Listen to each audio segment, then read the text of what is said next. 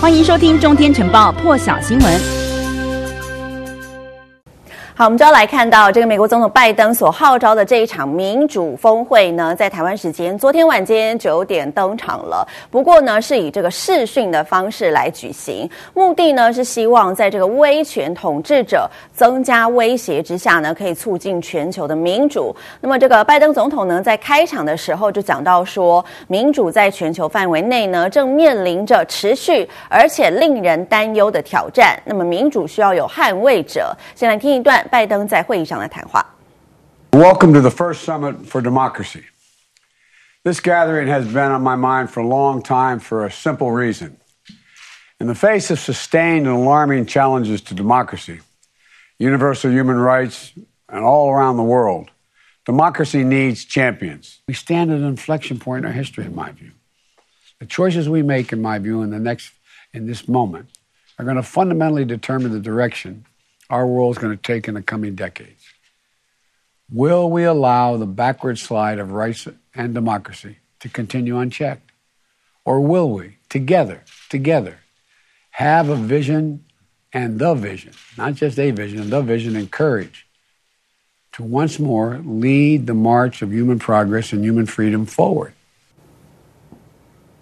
那么，拜登政府主办的这一场这个民主峰会呢，广邀了世界一百一十个国家地区，台湾也在这个受邀名单当中，是有驻美代表萧美琴，还有行政院的政务委员唐凤会代表出席，跟这个各国的领袖啦，还有代表要讨论有关于这个防范威权主义、打击贪腐，还有促进人权三大主题。拜登在。呃，这个致辞之后呢，会有两场的领袖全体会议哦，分别是由他本人还有这个欧盟执委会的主席范德赖恩来主持。不过呢，都是闭门的会议。那么，根据这个美国国务院这个网站所公布的议程，唐凤将会参与第二天的会议哦，主题呢是这个反对数位威权主义，还有肯定民主价值观的一场小组讨论。时间呢是美东时间的十号上午九点半到十点半这段期间，那么换算成台台湾的时间呢，就是在我们今天晚上的十点半到十一点半。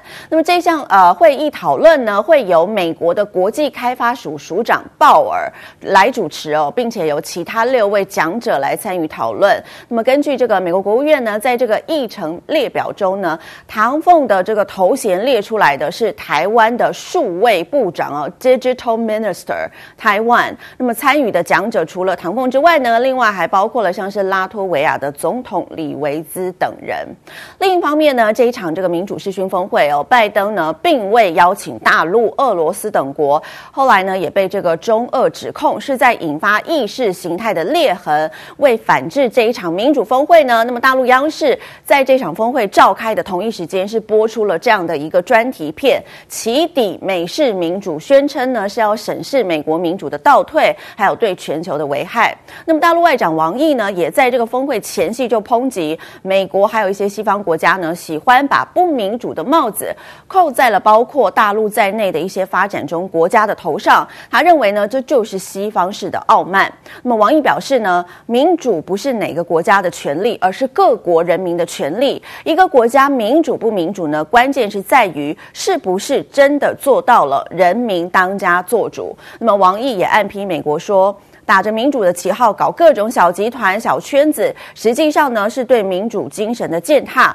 更是在开历史的倒车。那么此外呢，因为这一次获邀者当中也包括了一些在这个民主啦、法治还有人权方面有污点记录的国家代表，比方说像是菲律宾啦、巴基斯坦、奈及利亚、巴西还有土耳其，也因此引发了一些批评。那么这几天呢，包括了美国、澳洲、英国、加拿大等国，对于这个二零二二年要在北京登场的冬季奥运呢，是做出了外交抵制。那么法国总统马克宏就表示说呢，法国是没有计划要加入抵制行列的。他认为呢，此举是不痛不痒。马克宏说呢，你要么就是完全抵制，不派运动员来参赛，要么呢就试图采取有用的行动来改变现状。他强调呢，他是支持能产生有益结果的行动的。另外，马克宏说，有鉴于最近这几个星期发生的事呢，法国将会和国际奥会来合作制定一项。宪章来保证保护这个运动员的安全，疑似呢是在暗示这个大陆网球选手彭帅的事件。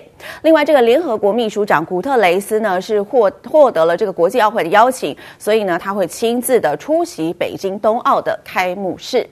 另外来关注到的是全球疫情的部分哦，这个 Omicron 变种病毒是持续的攻占更多的国家了。中东方面的科威特，还有欧洲的爱沙尼亚、列支敦斯登，还有美洲的古巴，南亚地区的巴基斯坦，以及地中海沿岸的黎巴嫩，通通都出现了首呃首例的这个病例。美国呢，目前是已经累计到了有二十周都出现了这种 Omicron 的确诊病例。黎巴嫩的卫生部是在九号的时候通报了境内首度出现了这个 Omicron 的变异株感染者，而且一口气就两例，在这个机机场接受呃筛检之后是确诊的。那么这个患者呢，是从非洲入境的，目前都在隔离当中。巴基斯坦呢，也是侦测到了境内的第一起感染哦。那么这名患者呢，没有打疫苗，卫生官员是表示呢，这个人还有国外旅游史，目前官方正在追踪他的接触史。而至于古巴的首例 Omicron 患者呢，是一名从莫桑比克回国的医护人员，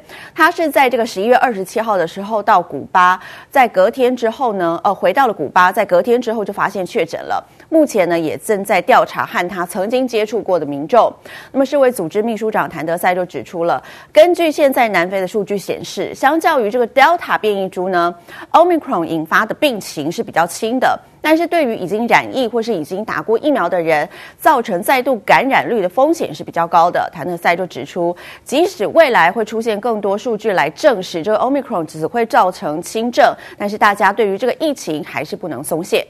更多精彩国际大师，请上中天 YT 收看完整版，也别忘了订阅、按赞、加分享哦。